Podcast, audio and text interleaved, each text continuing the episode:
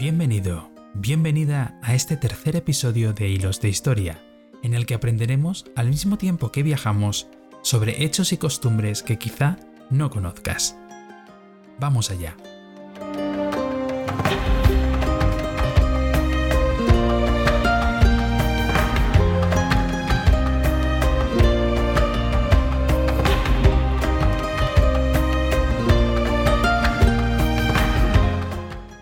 Este tercer episodio nos vamos a centrar en la danza y en la música en la Edad Media.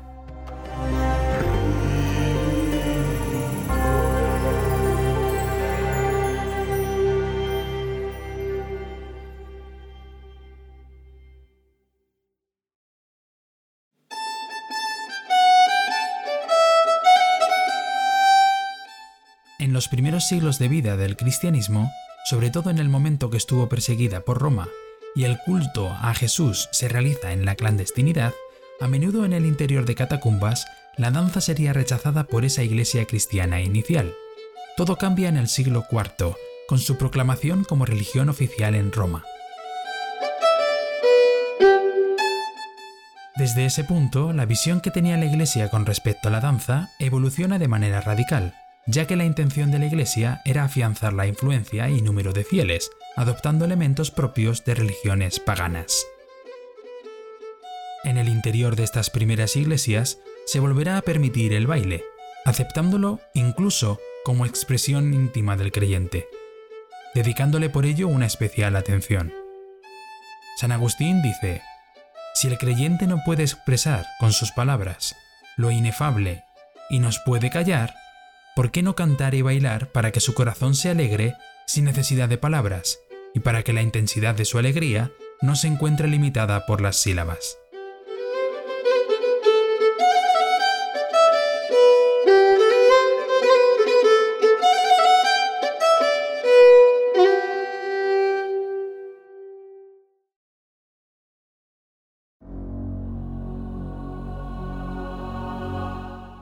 A todo ello, debemos unir lo mencionado anteriormente, la imposibilidad de suprimir antiguas tradiciones paganas tan arraigadas en el pueblo, lo que sumado al poder de persuasión que tienen las emociones colectivas, como la danza y la música, hace que la Iglesia utilice estas manifestaciones en beneficio propio. La pureza de las formas de danza relacionadas con el oficio divino fue modificándose conforme pasaron los siglos. Poco a poco, los cánticos bailables y las escenas emulando pasajes bíblicos se fueron sustituyendo por movimientos realizados por juglares y bailarines profesionales, por lo que un sector de la jerarquía eclesiástica reaccionaría condenando este tipo de acciones como sospechosa de prácticas paganas.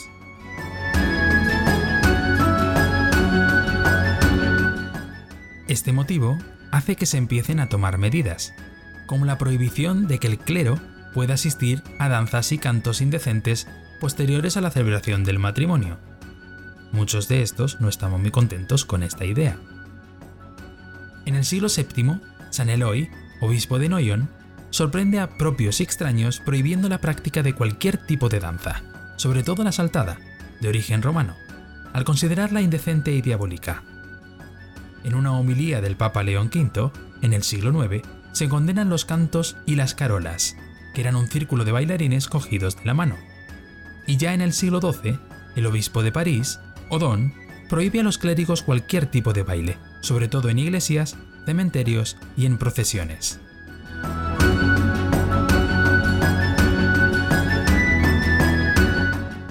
Pese a toda esta inflexibilidad, poco se pudo hacer para eliminar las costumbres ancestrales. El mismo Odón de París que había prohibido los bailes en iglesias, cementerios y procesiones, como habíamos comentado antes, no pudo impedir la costumbre parisina de la compra del jamón en la fiesta de Pascua, para después comerlo en el interior de la catedral y seguidamente celebrarlo con divertidas danzas populares.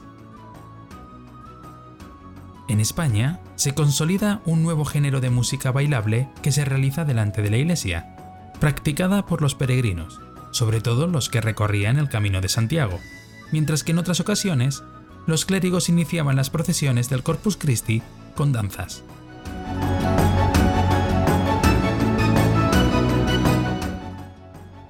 Durante esta festividad, la del Corpus Christi, en Sevilla se practicaba la danza de los seises, que se trataba de seis niños bailando delante de la custodia. A pesar de estos ejemplos, la danza progresivamente perderá su carácter sagrado en favor de su práctica como forma de espectáculo y puro divertimento, tal y como la conocemos actualmente en el mundo occidental.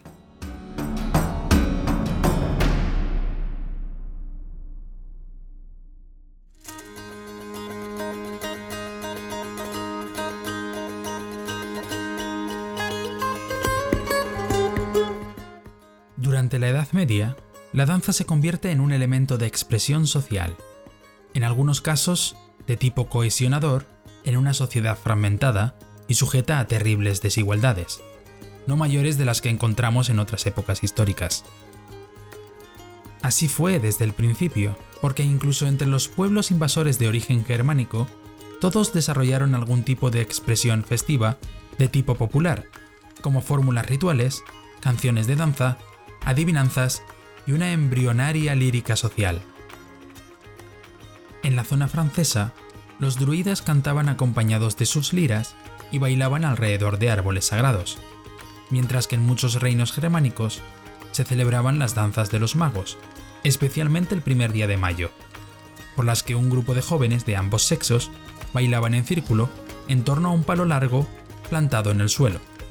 Costumbre esta que parece haber quedado fosilizada en una buena cantidad de pueblos localizados a lo largo y ancho de la geografía española.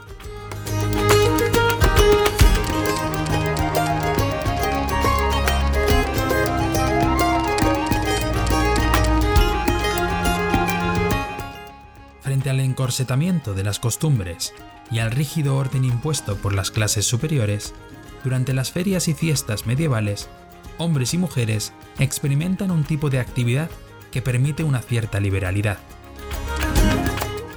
En las plazas se llevan a cabo espectáculos callejeros, entre ellos varios tipos de danzas, y también abundan los cantores y los mimos.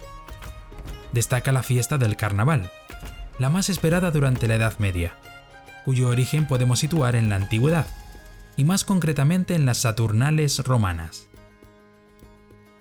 Durante estos días, antes de la obligada abstinencia de la cuaresma, el consumo de carne estaba autorizado y se celebraban danzas y mascaradas en donde se daba rienda suelta a la imaginación y se adoptaba el papel de bufones, enanos, gigantes, payasos, monstruos, príncipes, obispos y otros que integraban la cultura medieval. Otro momento anotado en el calendario era el de la fiesta del vino, celebrada tras la vendimia, siendo su trascendencia tan importante que, en no pocas ocasiones, se llegaba a paralizar la administración pública, para dar paso a unas jornadas donde se comía, se bebía y se bailaban alegres canciones. Un grupo de danzas han logrado sobrevivir al paso del tiempo y han llegado hasta nosotros sin apenas variaciones. Tal es el caso de la sardana, la danza prima asturiana y los bailes vascos. De otras, solo nos queda el recuerdo.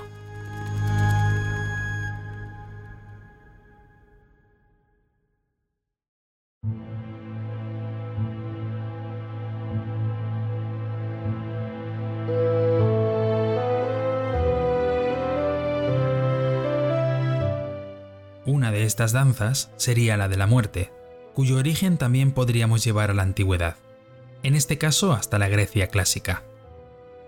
Cuando un hombre o una mujer moría, se bailaba junto a su cuerpo para favorecer su paso a la vida del más allá.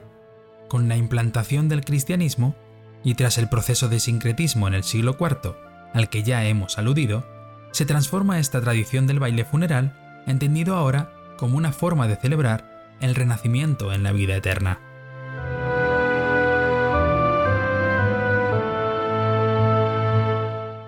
La danza de los muertos se convirtió en una forma de comunicación entre vivos y fallecidos, con una serie de movimientos circulares que glorificaban a Dios y permitían al difunto unirse a los ángeles.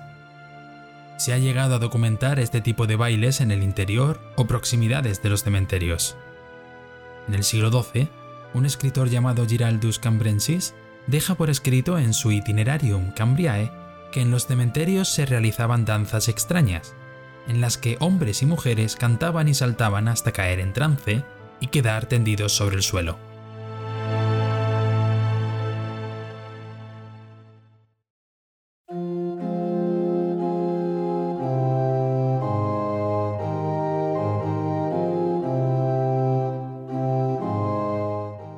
Otro de los bailes que han quedado en nuestra memoria y que nos evocan, tan solo con su recuerdo, la esencia del mundo medieval, es el relacionado con los juglares. Unos cantores, danzarines, poetas, músicos y actores a sueldo, que recorrieron pueblos y ciudades haciendo todo tipo de espectáculos y juglarías. Su gran mérito consiste en hacer del baile algo más subjetivo y personal, favoreciendo la profesionalización tanto de la danza como de la música.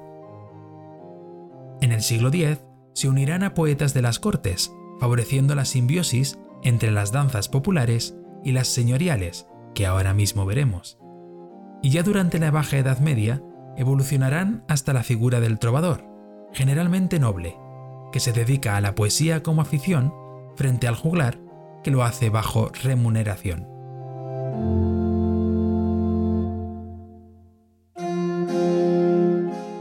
En lo que se refiere a las danzas señoriales, aparecen por su intención de destacar y de diferenciarse del pueblo. Con esta idea se desarrollan bailes más equilibrados, la danza mensurada, en la que se sigue una medida musical y una poesía que sirve de base. Había danzas de distintos tipos, algunas más animadas, como el trotto, y otras más moderadas, como la estampie, pero siempre con el objetivo de conseguir belleza formal, equilibrio y refinamiento.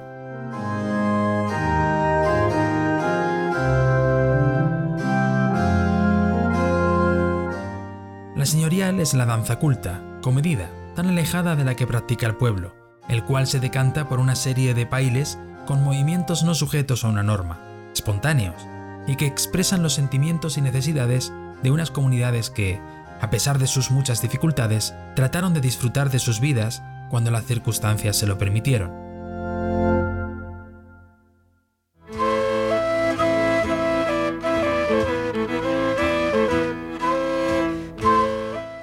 Aún en nuestros días, a todo aquel que se mueve sin cesar en su silla, o al que espera muy apurado su turno para entrar en un servicio para hacer sus necesidades más urgentes, se le dice que tiene el baile de San Vito.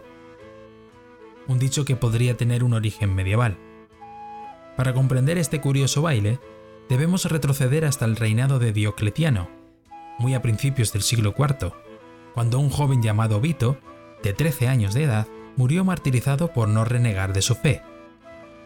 En la Edad Media se solía representar al santo con una caldera al hombro, ya que contaban las tradiciones, Vito habría sido condenado a morir sumergido en un recipiente lleno de aceite hirviendo.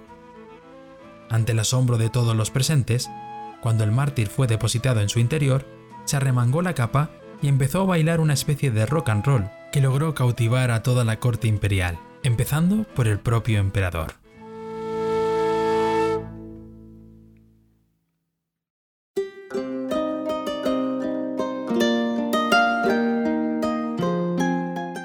Y bien, ya hemos llegado al final de este episodio. Espero que hayas disfrutado de este viaje y te espero en el próximo muy, muy pronto.